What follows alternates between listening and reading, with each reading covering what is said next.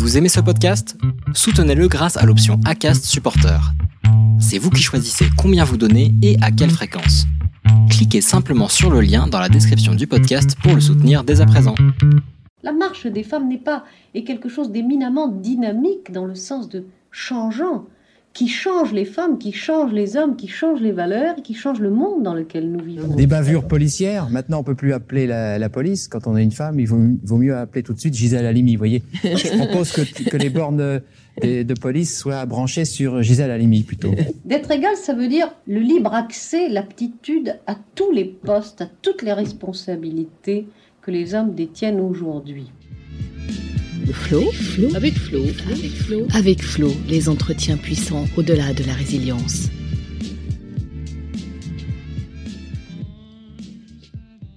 Bonjour Marie. Bonjour Florence. Marie, nous nous sommes rencontrés lors d'une soirée que donnait notre amie Lucille Paul Chevance, et lorsque nous avons échangé sur ton parcours et ce que tu réalisais dans ton quotidien d'avocate, je me suis dit impossible de passer à côté incroyable ce que certaines femmes arrivent à mettre en place, en plus bénévolement. Après dix années comme juriste d'entreprise dans les secteurs de l'énergie et des télécommunications, tu as décidé de t'installer à ton compte, début 2019, avec la forte conviction que le droit doit servir au projet aussi bien professionnel qu'associatif. C'est d'ailleurs ce qui t'a motivé à prendre la vice-présidence de l'Association française des femmes juristes, la FFJ, mais aussi de t'investir dans Tout dont tu es membre du board et nous y reviendrons, qui a pour vocation de créer un collectif mondial de réseaux professionnels féminins et mixtes. Le but permettre à nos sociétés d'avancer plus rapidement vers une égalité réelle.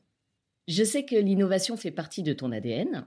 Là, d'ailleurs, je pense à la blockchain. Ça parlera peut-être pas à tout le monde, mais tu fais partie des rares avocats français spécialisés sur le sujet, et je suppose que les femmes y sont en minorité. Et tu mets à disposition tes compétences juridiques au profit du projet One Home. Alors, on va commencer par là, parce que voilà, je trouve que ça apporte un peu de rêve dans notre réalité si amère parfois. Pourquoi accompagnes-tu cette ONG et as-tu des choses à ajouter à la présentation que je viens de faire? Merci Florence. Alors, l'ONG euh, One Home, c'est d'abord un beau projet, un très très beau projet comme tu l'as dit. Euh, One Home est né dans la tête de euh, Jean-Pierre Gou, un chercheur fou, mathématicien, écrivain de thrillers écologiques, membre de l'Institut des futurs souhaitables et surtout un amoureux de la Terre. Et j'ai travaillé pendant plusieurs années avec, avec Jean-Pierre et, il me faisait voyager, ses, livres, c'était, c'était frais, c'était beau. Et puis un jour, on a arrêté de travailler ensemble. Et puis en partant, je lui ai dit, tu sais, Jean-Pierre, si jamais tu fais quelque chose, un projet écologique, je, je, je suis que juriste, d'accord. Mais, euh, mais je veux faire ma part et j'aimerais bien la faire avec toi. Et c'est comme ça que euh, quelques temps plus tard, il m'a il m'a recontacté, il m'a dit bah c'est bon Marie, maintenant euh, viens, je t'embarque dans l'aventure et puis en effet tu vas tu vas faire ta part. Alors euh, le projet One Home, bah, c'est quoi? Juste pour le décrire rapidement, One Home c'est c'est voir la terre. C'est-à-dire que on avait jusqu'à présent qu'une seule image de la Terre éclairée dans son ensemble, c'était Blue Marble, elle datait de 1972 et on a dû s'en contenter pendant toutes ces années sur tous nos livres d'histoire géo. Et puis 2015, euh, deux nouvelles photos arrivent. Jean-Pierre avec un ami, se lance toutes ces nuits à faire, euh, voilà, travailler comme des dingues sur des algorithmes et autres. Et ils nous ont sorti des vidéos. Et donc, on a les premiers lives de la Terre. Et de là, Jean-Pierre s'est dit, mais c'est pas possible, il faut qu'on puisse partager ça parce que ce qu'on vit là, c'est extraordinaire et on va essayer de faire vivre un maximum de gens ce que vivent les astronautes, ce qu'on appelle l'overview effect, qui est une expérience à moitié mystique. Et One Home tend à justement partager une expérience digitale pour refaire vivre ce que, enfin, essayer de faire vivre cet overview effect à un maximum de personnes et donc faire prendre conscience de l'écologie et du, mal actuel et, juste faire prendre conscience que c'est beau et que rien que pour ça, ça vaut le coup, ça vaut le coup de se battre. Voilà. Donc c'est comme ça que j'ai fait ma part après toutes ces années euh, bien rangées euh, en entreprise de très belles missions et et j'ai fait plein de belles choses. Mais euh, mais vraiment arrivé, comme tu dis, à la crise de la quarantaine, j'avais envie de, de, donner un peu plus de sens et je commençais sincèrement à être convaincue que le droit pouvait servir à autre chose qu'à faire juste du papier, mais le droit pouvait être un outil redoutable pour accompagner des projets innovants, des beaux projets, et puis être un outil aussi pour bah, pour aider la société, pour aller de l'avant. Donc c'est ça surtout qui m'a qui fait que je me lève un peu tous les matins. C'est pour ça. C'est ça qui te porte. Exactement. Non, c'est quand même super beau, c'est un projet assez incroyable. Et, j'espère qu'on aura la chance, ou que j'aurai la chance d'avoir Jean-Pierre Gou au micro ici euh, aussi pour qu'il nous en parle un peu plus, qu'il nous fasse part de, de, sa vision et de tout ce côté un peu extraordinaire aussi que ça apporte euh, dans sa vie et dans celle des autres.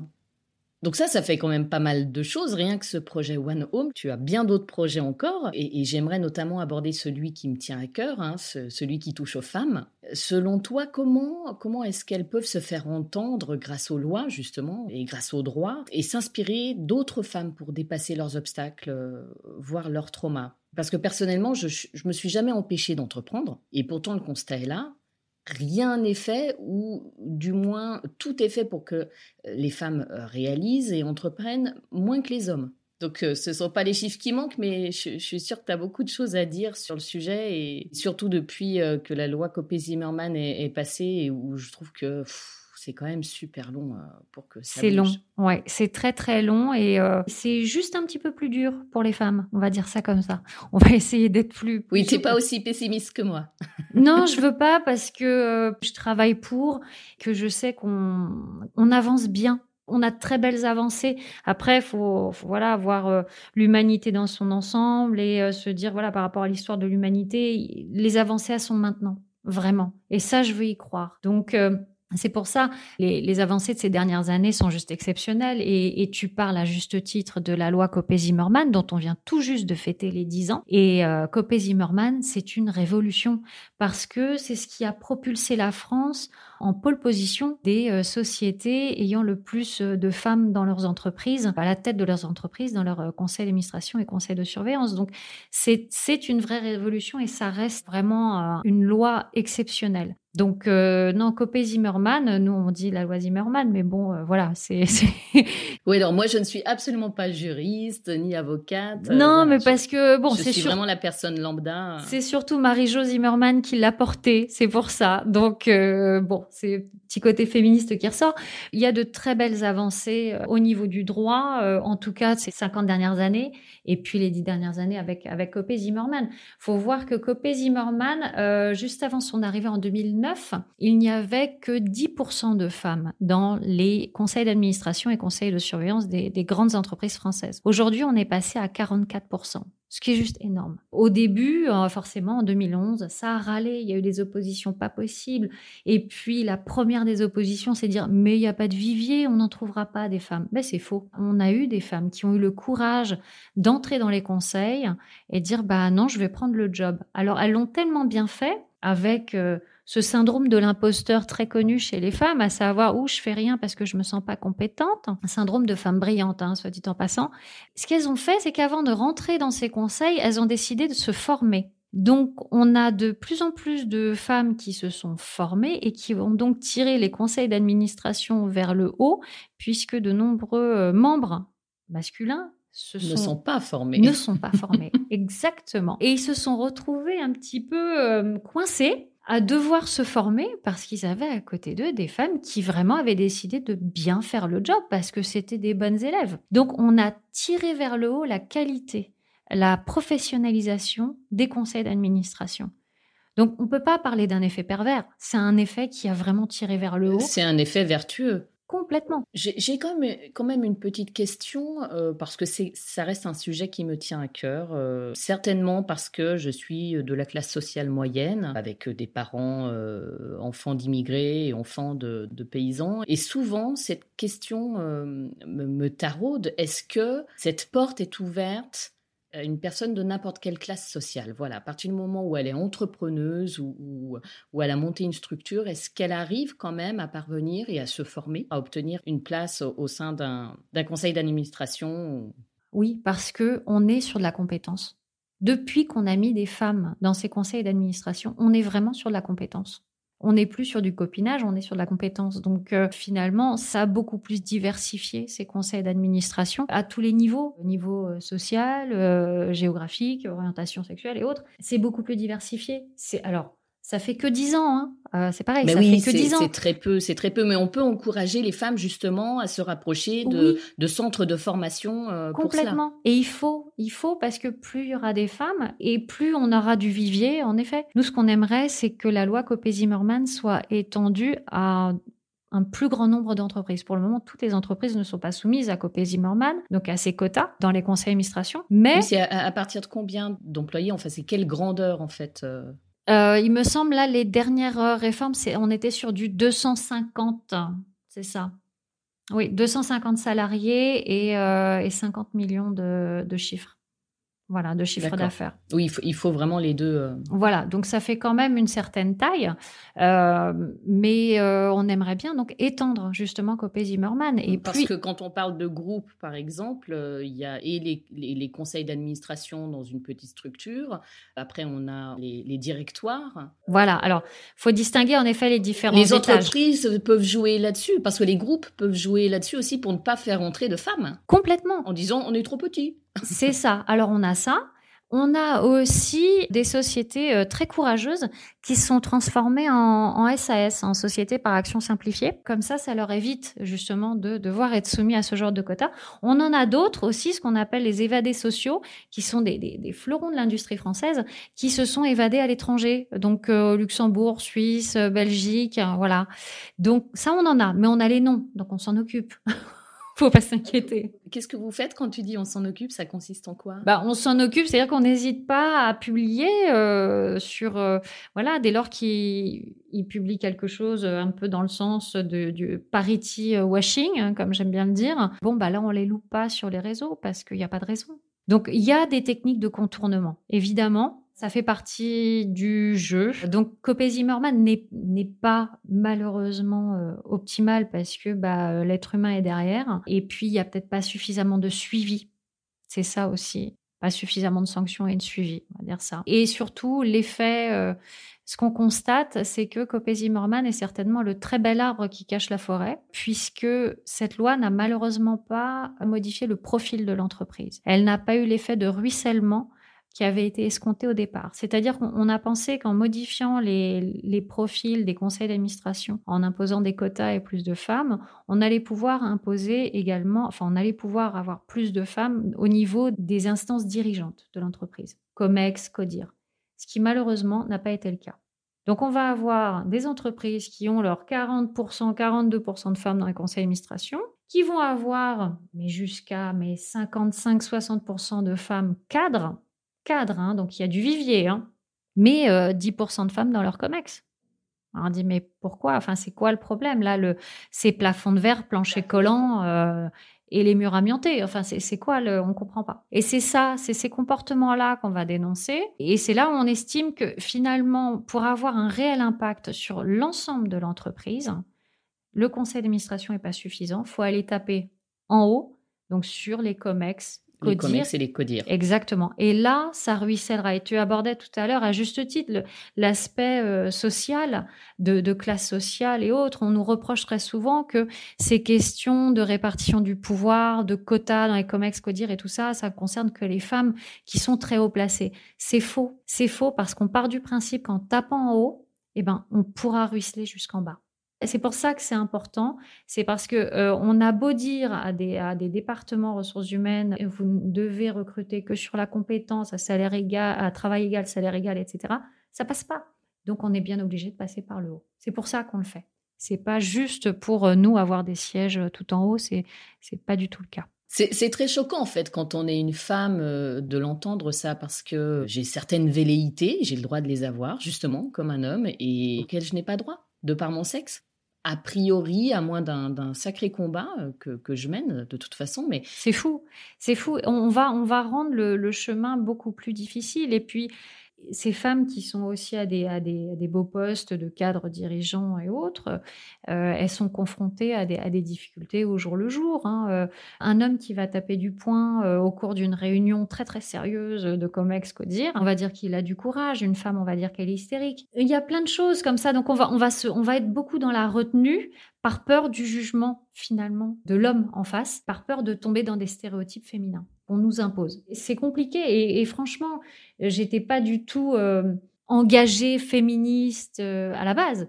C'est juste qu'en voyant les chiffres et en voyant l'état du droit, en voyant les sociétés, je me suis. C'est ça, tu, tu l'es, tu l'es par défaut. Oui, complètement. Complètement. Et quand je vois ces sociétés qui, en effet, nous font un parity washing de dingue avec euh, des pubs en rose et je te signe une charte et une autre et on est des, des winners en parité, et quand tu grattes un petit peu, tu dis non, mais là, c'est. Euh, c'est du flanc, quoi. C'est pas, c'est pas honnête. C'est un peu tout ça, ce, toutes nos actions actuellement, euh, ce qu'on fait au sein, au sein des assos. Alors Donc là, notamment avec Tougap. Exactement. Là, c'est un de nos projets sur les quotas dans les COMEX. Là, l'association française des femmes juristes que je représente, on est le, bras armé juridique euh, pour TOUGAP, c'est-à-dire qu'on apporte l'expertise juridique, elle est remontée terrain également, pour fournir, nourrir les réflexions au sein de TOUGAP. Et donc TOUGAP, euh, c'est euh, tout simplement des, têtes de réseau, réseau féminin et mixte des secteurs publics et privés. On avait l'habitude toutes de se retrouver lors des, des, cocktails et autres, voilà, pour, pour la parité et l'égalité. Puis jusqu'au jour où on s'est dit, mais mince, en fait, on se bat toutes pour la même chose et qu'on soit du public, du privé, qu'on soit euh, femme ingénieure, chef d'entreprise ou, euh, ou femme de la justice, on, est toutes confrontées à la même difficulté qui est finalement de répartition du pouvoir et de, des instances de prise de décision qui sont fermées à la plupart des femmes. Et de là, on s'est dit, ça sert à rien qu'on avance en étant divisé, on va avancer ensemble et on va mettre à profit toutes nos expertises, tous nos réseaux. Et là, on va être une force de frappe euh, incroyable. Et c'est exactement ce qui s'est passé. Donc, on a constitué ToGap euh, l'an dernier, en mars. Depuis, eh bien, on représente 40 euh, réseaux féminins et mixtes du public comme du privé. C'est un enrichissement incroyable de travailler avec ces différents horizons. C'est une force de frappe de dingue, en effet. Et oui, on arrive à avancer. On, on arrive, à avoir des rendez-vous qu'on n'aurait jamais pu avoir avant euh, en étant seul, finalement. C'est ça, c'est la sororité. Euh, Complètement. On s'est mis ensemble et maintenant on avance. C'est un très très beau projet qui nous nourrit les unes les autres parce qu'on est, on est répartis dans toute la société, dans toutes les professions. Ce qui fait qu'on a vraiment de l'impact. Là, on sent qu'on a de l'impact. Oui, mais justement, alors bon, euh, j'ai joué ma pessimiste tout à l'heure, mais en, début d'entretien, mais évidemment, je ne le suis pas. Par contre, je tiens à être réaliste, donc j'aime bien provoquer un petit peu parfois, mais j'aimerais revenir avec toi justement, si on parle d'optimisme, sur, euh, sur l'engagement que tu as auprès des, femmes plus jeunes avec euh, la FFJ, l'Association française des femmes juristes, qui est porteuse de sens de, valeur et d'espoir pour toutes ces jeunes femmes qui sont sur le terrain ou, le seront bientôt. Donc concrètement, comment vous les soutenez? Comment vous faites en sorte qu'elles aient envie d'aller plus loin et de participer au changement ou à leur changement, celui qui va leur permettre d'être un jour euh, dans une vie un peu plus équitable Ah bah là, c'est euh, c'est pas le plus difficile parce que c'est difficile de se retrouver devant une AG et de prendre un micro et de, et de dire à un DG qui fait pas son job euh, en, termes d'égalité, mais c'est tout aussi difficile de se retrouver devant une étudiante qui est paumée et puis qui va dire oui mais bon demain de toute façon j'aurai pas le job que je veux comme je veux parce que je suis une femme. Ce qu'on essaye de faire vraiment, c'est d'être là, c'est de les écouter et c'est de les coacher et c'est surtout de leur dire hey, le monde des possibles mais euh, voilà, et au-delà. Et puis, on est dans une société en transformation et nous, on est là pour les appuyer. On leur laisse déjà un monde qui est, qui est quand même pas super. C'est normal qu'elles aient des doutes. Par contre, c'est notre rôle de les accompagner. Donc, on met en place des groupes, notamment on a un groupe qui s'appelle S'installer au féminin parce que euh, niveau avocate, on s'est rendu compte qu'il y avait pas mal de femmes qui, après une première expérience en cabinet d'avocat, pouvaient ressortir complètement rincées, euh, lessivées, euh, discriminées, harcelées, etc. Et j'en passais des meilleurs. Et donc, on les récupère dans un état qui est pas top. Et pour certaines, le seul moyen de s'épanouir dans leur travail, bah, c'est de se mettre seule en indépendante. Souvent, c'est ce qui est arrivé. Si on a vu des femmes qui étaient vraiment pas, pas en bon état du tout, euh, des jeunes femmes arriver euh, vraiment mais rincées. Et puis, euh, on les a prises avec nous, on leur a donné notre énergie, notre dynamique, notre optimisme,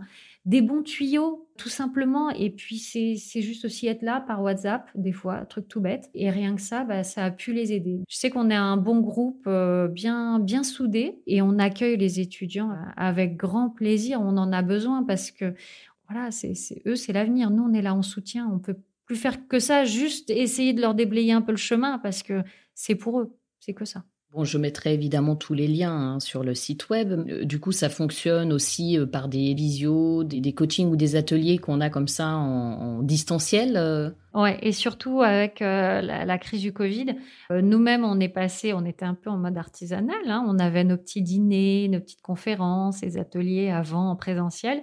Et puis, premier confinement est arrivé, on a dû passer tout de suite en mode visio. On a eu des demandes très fortes de soutien donc, on était au rythme d'une fois par semaine à faire des petits échanges sur Zoom, comme ça, euh, des papotes de fin de semaine. Oui, on en a eu qu'on craquait, oui. Parce que c'était une période particulièrement difficile, parce qu'elle venait de s'installer, parce que bah, quand on est avocat, euh, bah, on n'a pas de droit au chômage, on n'a rien du tout. On est en plein milieu d'une crise, on ne sait pas comment ça va finir et quand ça va finir.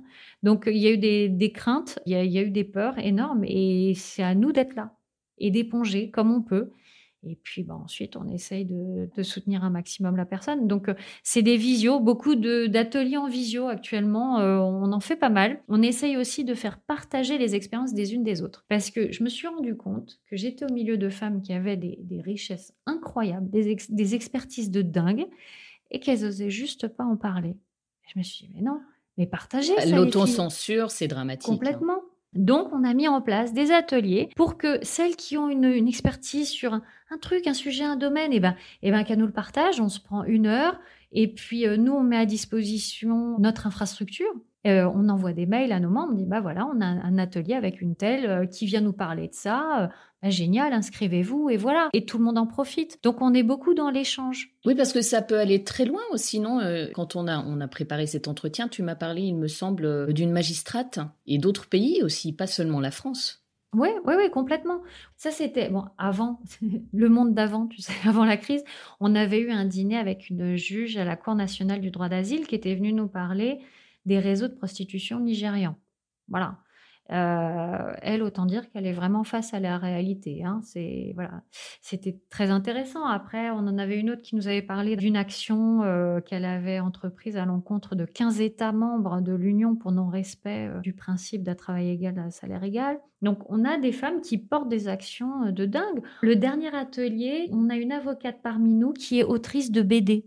Et elle a une BD autour de la profession d'avocat avec une jeune avocate. Alors, je lui fais un petit coup de pub. Ça s'appelle Alice au pays du droit.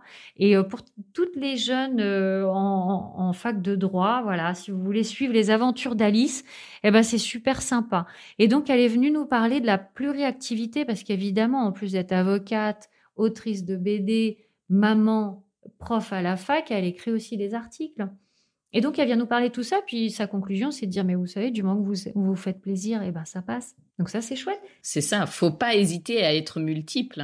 Oui, surtout être multiple et puis oser vos envies. Ça vous porte, ça nourrit les autres, ça vous nourrit. Et dans le contexte actuel, là, est-ce que justement des, jeunes, euh, des jeunes avocates ou des, personnes qui viennent de s'installer à leur compte euh, essayent elles aussi d'être un soutien pour le coup pour des, jeunes étudiantes, euh, des, masters ou qui sont actuellement dans un, contexte difficile? Là, c'est horrible ce qui se passe pour les étudiants. C'est juste, c'est eux qui me font le plus mal au cœur actuellement. Hein.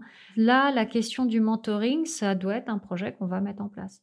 La FFJ était une association assez classique, avec des actions euh, assez classiques également. Maintenant, depuis un peu plus d'un an, un an et demi, on, s'est transformé en réseau. Donc en réseau, il faut aller vers l'autre, il faut le prendre et puis il faut s'en occuper aussi. Et euh, ça, ça fait clairement partie euh, des choses qu'on doit faire parce qu'on a, a un réseau pour ça. On est, il faut absolument qu'on soit plus en soutien de nos étudiantes parce qu'elles nous apportent énormément également. Énormément. Finalement, quand tu vois tout ça et quand tu vois celle que tu es aujourd'hui à 40 ans, qu'est-ce qui. et que tu repenses à la, à la petite fille ou la jeune fille que tu étais, qu'est-ce qui. Qu'est-ce que tu en retiens et qu'est-ce qui t'a motivé à faire tout ça euh, Même le droit, qu'est-ce qui t'a motivé à aller dans le droit à l'époque? Alors, c'était pas du tout une vocation déjà. Donc, ne pas croire qu'il faut avoir la foi pour faire du droit. Euh, je l'ai fait pour éviter les maths, euh, tout simplement. voilà si ça peut vous en rassurer quelques-unes, j'aurais au moins gagné ça. Euh, non, j'ai fait, euh, voilà, j'ai commencé les études de droit parce que, euh, en effet, il fallait que j'évite les maths. Et je suis partie ensuite très vite, très vite en Allemagne. Donc, si, si, je dois regarder maintenant tout ça, j'ai l'impression d'avoir, pas forcément d'avoir dormi pendant 40 ans, mais j'ai eu besoin d'un long moment de réflexion pour trouver ma place dans la société. Voilà. Et c'est comme ça que je le regarde. C'est, c'est, pas forcément du sommeil, c'était juste, j'avais besoin de plus d'informations. Et ces informations, je les ai eues à 40 ans, où là, j'ai commencé à me dire, bon, bah maintenant, si tu peux, tu peux faire autre chose que juste être un bulot qui regarde ce qui se passe autour de toi, finalement. donc, c'est un peu ça. Tu t'es dit, maintenant, je peux passer à l'action. Je peux passer à l'action, mais parce que je me suis pas sentie seule aussi, j'ai rencontré cette association. J'ai rencontré lors d'un voyage au Rwanda, en plus. J'ai rencontré des femmes exceptionnelles euh, lors de ce voyage, les femmes de l'association française des femmes juristes. Et je me suis pas sentie seule, je me suis sentie à côté de, femmes d'action. Je me suis dit, bah non, bah moi aussi, alors je pourrais peut-être essayer. Et petit à petit, bah oui, ça m'a plu. M'engager m'a plu. Je ne savais pas ce que c'était que de s'engager. Oui, c'est ça en fait. Ça part d'une méconnaissance à la base. Du coup, on, oublie euh, qu'on pourrait euh, faire bien plus. Oui. Et en se faisant plaisir. Hein. Je subis pas du tout euh, ce que je fais aujourd'hui. Hein. Pas du tout. Je, je me fais plaisir. Oui, c'est ça qui est beau et qui est encourageant et engageant. Complètement, complètement. Donc je, je, ne peux que encourager, euh, voilà, les, les, unes les autres. Euh, on n'est pas toutes faites pour en faire euh, beaucoup ou pas. C'est, enfin, c'est, même pas le point. C'est juste de se dire, bah voilà, aujourd'hui j'ai envie de peut-être m'engager un petit peu, je sais pas, faire quelque chose pour la, fille d'à côté qui a pas l'air bien. j'en sais rien. Et rien que ça, oui, on peut se faire du bien comme ça. Marie, qu'est-ce que tu penses de, la place de la femme dans la société euh, par rapport à cette crise du Covid qu'on vit? Le fait que, la femme soit euh, chez elle, travaille chez elle, euh, soit parfois prisonnière de chez elle. Quid du droit des femmes? Bah, la crise du Covid n'a fait qu'exacerber une situation déjà très, très alarmante, puisqu'on a constaté une augmentation absolument dramatique des violences conjugales. Rien que ça, ça a été absolument alarmant. Et puis, euh, on a constaté aussi bah, que les femmes étaient euh, invisibles dans les médias. Parce que tu comprends, on est en état de crise, alors on ne va pas commencer à consulter des femmes. Donc, euh, nous, on s'est amusé à chaque fois à, reprendre les premières, enfin les, premières de couverture de certains journaux qui nous mettaient en photo le monde de demain avec des hommes, que des hommes. Ça, on s'est régalé pendant la crise du Covid. Donc, euh, les médias n'ont pas vraiment joué le jeu euh, pendant toute cette période. Ils n'ont pas été très, très sympas, euh, puisque, comme on sait, ce qui ne se voit pas n'existe pas. Or, dans les hôpitaux, les femmes étaient extrêmement nombreuses à s'occuper des malades beaucoup d'infirmières et autres dans les EHPAD. Voilà, donc les femmes en ont pris vraiment pour leur grade pendant cette, cette crise du Covid et elles ont pour moi, elles ont porté la société pendant cette crise. Elles ont eu également leurs enfants à gérer à la maison, plus un boulot. Il faut savoir qu'à la fin du premier confinement en mai, les premiers à être retournés au boulot, c'était les hommes. Hein. Mais par contre, comme les enfants ne retournaient pas encore à l'école, et eh ben les femmes restaient encore à la maison avec les enfants et à travailler. Donc ça a été absolument catastrophique cette année pour les femmes. On a, on a vraiment euh, subi euh, euh, subi des médias euh, qui, étaient vraiment eux-mêmes en situation de crise et qui n'ont pas répondu finalement qui n'ont pas bien répondu à ce, cri d'alarme de la société. On voit quand même que des, femmes ont, alors pas, pas tout de suite pendant le premier confinement, mais après, et, là ces derniers mois, même ces dernières semaines, ces derniers jours, on voit les femmes monter au créneau. Mais on a tapé du poing. Il a fallu qu'on tape du poing. Ouais. Et on voit des choses sortir qu'on n'aurait jamais vues avant. Je pense à tout ce qui a trait aux avortements. Euh, que dans, différents pays, hein, je ne parle pas, pas, de la France. Là, euh, ces derniers jours et ces derniers temps, avec Camille Kouchner et le MeToo inceste euh, qui est en train de sortir, ça ne s'était jamais vu. Oui, il y a eu énormément de choses cette année rapport aux droits des femmes. Tu cites l'avortement, alors un recul des droits, que ce soit la Pologne, là ils repartent très loin en arrière, les États-Unis, c'est pas mieux parce que euh, on a eu de plus en plus de cas d'États qui ont commencé à, repénaliser finalement l'avortement. Il faut se souvenir que euh, lorsque euh, cette super magistrate Magic Root RGB est décédée, on a quand même une Cour suprême aux États-Unis qui est passée républicaine. Comment ça va se passer dans les mois à venir? Moi, ça, ça m'inquiète vraiment. Alors c'est vrai, l'Argentine, par contre, a fait passer son droit à l'avortement. Ça, c'est fantastique mais c'est jamais acquis. Et c'est ça qu'il faut garder en tête, ce n'est jamais acquis. Il faut toujours être vigilante. Il suffira d'une crise, et ça aussi c'est une autre citation, il suffira d'une crise pour qu'on attaque en premier les droits des femmes.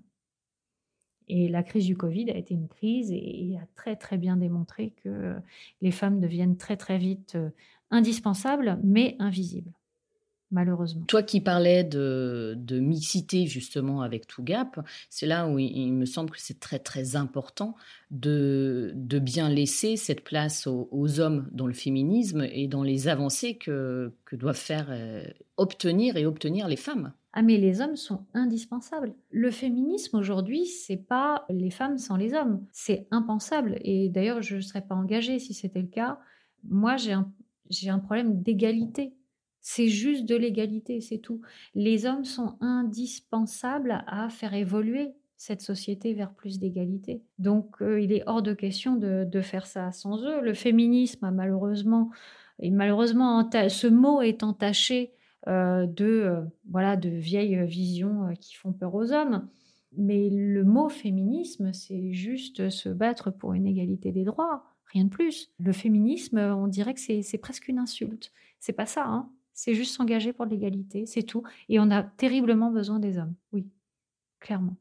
J'aimerais rebondir sur un mot que tu as utilisé tout à l'heure. Alors même si tu, il n'était pas très fort, mais moi je l'ai entendu. Tu as parlé de harcèlement. Est-ce que au sein des associations, certaines problématiques liées au harcèlement et même peut-être plus loin que le harcèlement euh, ressortent? Dans la profession d'avocat? Oui. Ah bah là, fantastique à lire le compte Twitter Paye ta robe. J'y ai jeté un coup d'œil rapidement là, juste avant notre entretien. Et c'est magique à lire euh, le, harcèlement, enfin les, ces cas euh, de, harcèlement euh, sur ce site. Le harcèlement dans la profession d'avocat est un problème, est vraiment un problème, qui a été dénoncé récemment haut et fort parce que les avocates ne bénéficient pas du droit du travail. Donc, à partir du moment où quelque chose ne va pas, bah, on prend nos petites affaires et on dégage. Puis on n'a pas le droit au chômage, on n'a droit à rien. Voilà. Donc il y en a une tout à l'heure qui disait, bah, mon cabinet a, écrit à ma gynéco euh, pour savoir quelle était la raison exacte de, mon arrêt maladie. La chose qu'on entend très souvent, c'est, bah, à partir du moment où j'ai annoncé que j'étais enceinte, bah, je me suis fait virer. Hein. C'est normal. C'est malheureux. Enfin, c'est malheureux, c'est pathétique. Le cordonnier est vraiment le plus mal chaussé. Ah, mais complètement, complètement. Et alors, des mademoiselles, pour ne pas dire euh, madame et encore moins maître, parce que ça, ça va pas. Ou alors le coup du je vous appelle comment? Maître ou maîtresse? Voilà. Donc, ou euh, sinon, euh, bah non, moi je mets la robe, vous les femmes, vous l'enlevez. Un grand classique.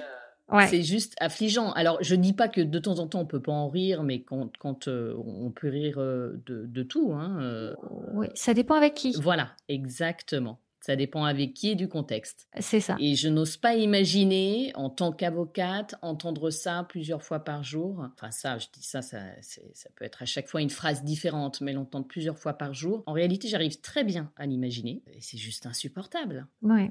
Je ne comprends pas qu'aucun homme ne se fasse la réflexion, donc aucun professionnel, hein, euh, donc avocat, ne se fasse la remarque, mais euh, comment je le prendrais moi si plusieurs fois par jour j'entendais ce genre de propos se rapportant à mon physique, euh, à mes attributs, hein, en gros à mes couilles, enfin autre chose, peu importe la partie la partie physique.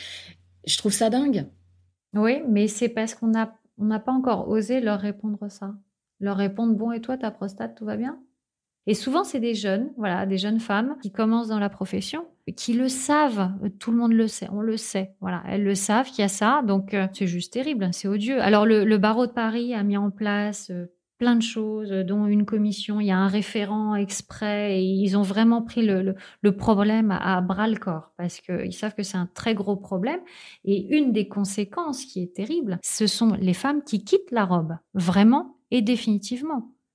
Alors qu'on est une profession, en tout cas pour Paris, on est à 55% des femmes. Il y a une déperdition incroyable du nombre de femmes qui arrêtent la profession parce que c'est insupportable, et surtout entre 35 et 40 ans, dès lors que tu as éventuellement un projet euh, familial, ah mais là, mais c'est même pas la peine. En effet, comme tu dis, c'est le cordonnier le moins bien chaussé et euh, c'est sûr qu'il y a un manque de réflexion euh, chez encore euh, certains, vieux avocats. C'est culturel, certainement générationnel aussi, donc on va attendre que le temps passe et puis que ces vieux, vieux loups partent en espérant qu'ils ne soient pas trop reproduits. Oui, c'est ça, c'est ça le plus dur. On se pose toujours la question d'un côté, comment est-ce que je peux faire avec mes filles qui en plus se, dirigent dans ce domaine-là et, et d'un autre côté, et comment est-ce que je peux faire avec mon fils, qui, quel que soit le domaine, finalement, euh, doivent pouvoir entendre toutes ces choses-là et les prendre à bras le corps. Oui. Et là, euh, je trouve que les, les, mères actuelles, comme toi, de ces garçons, ont fait un super boulot. Parce que quand on va dans les entreprises, donc ce qu'on fait avec euh, l'Association française des femmes juristes, nous on fait des descentes euh, une fois par an, on fait le buzz. Il n'y a pas longtemps, on nous a dit ouais, vous faites le buzz. Ok, on fait le buzz. Une fois par an, on fait des descentes dans les assemblées générales, un peu comme Greenpeace, mais moins retentissant. On prend le micro et on, leur demande des comptes sur la parité. Et autant il y a quelques années, ils nous envoyaient bouler, autant maintenant, on a eu des, des vraies déclarations d'amour sur les questions euh, de parité, puisqu'ils sont confrontés à un problème de recrutement. Donc les jeunes garçons comme filles, aujourd'hui, cette nouvelle génération-là, qui sont bardés de diplômes, qui ont des idées plein la tête, enfin, ils sont, ils sont vraiment super, eh bien, les vieux modèles ne les intéressent plus. Ils ne vont plus dans ces entreprises, ce qui crée un réel problème de recrutement. Comment retenir ces talents? On en est là. C'est pour ça, je, pense que les mères actuelles de, ces, de cette jeune génération, euh, voilà, jusque 25 ans, ont fait un super boulot parce que ce sont des jeunes qui ont tellement pas conscience de ce que peut être du, machisme finalement. C'est pas une donnée qu'ils ont, avec laquelle ils ont été programmés. Et ça, c'est un, un, pur régal de voir qu'aujourd'hui, il y a un vrai problème de recrutement parce que chez les garçons non plus, euh, bah, ça les intéresse pas d'intégrer une société euh, où on fait une différence par rapport au sexe. Oui, et, et parce que ça manque de sens pour eux. Complètement. Ah oui, déjà le, projet euh, de société n'est pas forcément sexy, mais alors si en plus il y a des discriminations entre filles et garçons, euh, là, euh, ça les dépasse. C'est pour ça que je suis très optimiste sur cette nouvelle génération qui arrive. Et puis en effet, oui, il faut continuer à bah, éduquer ces garçons. voilà, de, manière égalitaire, quoi. Enfin, leur faire comprendre une fille, un garçon, bah, c'est pareil. On a, on a la même chose dans la tête, à peu près on, a un peu échangé euh, sur le sujet, euh, notamment de la blockchain, tout, ce qui a trait à la new tech et la blockchain pour l'avenir des femmes, justement. Euh, on parle de crypto-monnaie, on parle de certification des documents. Est-ce que tu penses que c'est un domaine qui pourrait un jour aider les femmes, voire les enfants, quand il s'agit de, justice? Oui. Oui, oui. Le gros défi de la, blockchain actuellement, c'est de trouver des use cases, donc des, vrais bons cas d'usage, parce que comme je dis souvent, la blockchain, ça fait pas le café, donc ça fait pas tout. Il faut vraiment trouver un cas d'usage où euh, on, trouve que les caractéristiques de la blockchain vont avoir une réelle valeur ajoutée. Là, tu parlais de droit des femmes, droit des enfants. En matière de preuve, donc au niveau juridique, c'est un, un outil à l'appui de la preuve, la blockchain. C'est ce qui va venir certifier que tel jour, à telle date, il y a bien tel document qui a été enregistré et celui-ci restera intègre, immuable jusqu'au bout. Et c'est vraiment un outil à l'appui de la preuve.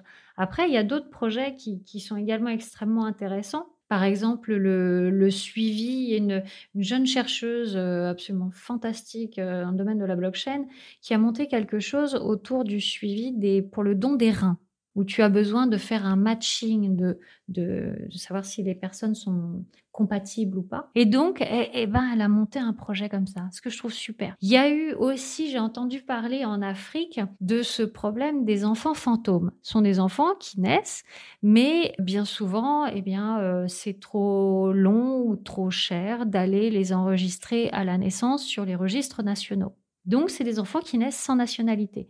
Qui dit pas de nationalité dit pas de droit. Donc, c'est des enfants qui n'existent pas. Sauf qu'en Afrique, même si dans certains pays d'Afrique, même si le registre national va être trop compliqué ou trop cher, parce que des fois, il faut payer pour enregistrer un enfant sur un registre, une naissance, presque tout le monde est équipé d'un téléphone portable.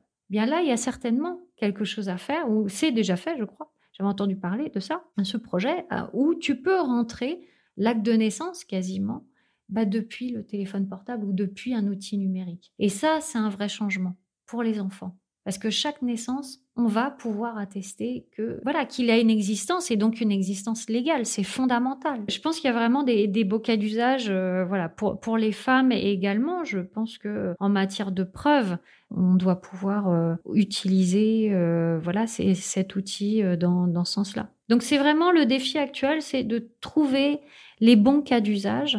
C'est aussi un outil pour de l'audit. Donc un bel outil voilà, qui se développe. je pense, je pense. Ah bien, voilà, exactement. Avant qu'on termine euh, notre entretien, euh, j'aurais aimé te poser la question euh, que je pose à tous mes invités dans cette émission qui s'appelle Avec Flo. Qu'est-ce que ça représente pour toi, le flow? Rester dans le flow, c'est quoi pour toi?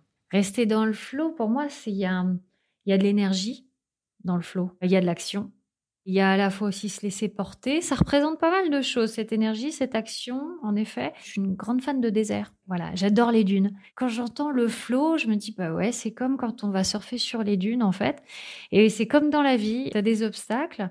Alors tu les contournes ou tu les franchis, euh, c'est dur pour monter et puis bah la descente, tu te fais plaisir puis tu t'adaptes un petit peu. Voilà, c'est ça pour moi rester dans le flot, c'est continuer à surfer sur la vague, en l'occurrence sur la dune mais surtout euh, rester en activité et, continuer l'action. Alors j'aurais juste une citation par rapport à, la FFJ, à Tougap, à toutes ces jeunes pousses euh, qui sont en, fac et qui se posent énormément de questions pour, euh, pour l'avenir. Une citation de Gisèle Halimi. Organisez-vous, mobilisez-vous, soyez solidaires. Bref, rejoignez les réseaux parce qu'il n'y a que comme ça qu'on se fera entendre, je crois, et qu'on avancera. Finalement, d'une certaine façon, en disant ne vous résignez jamais, vous dites aux femmes et aux hommes Absolument, soyez droits et soyez fiers d'être.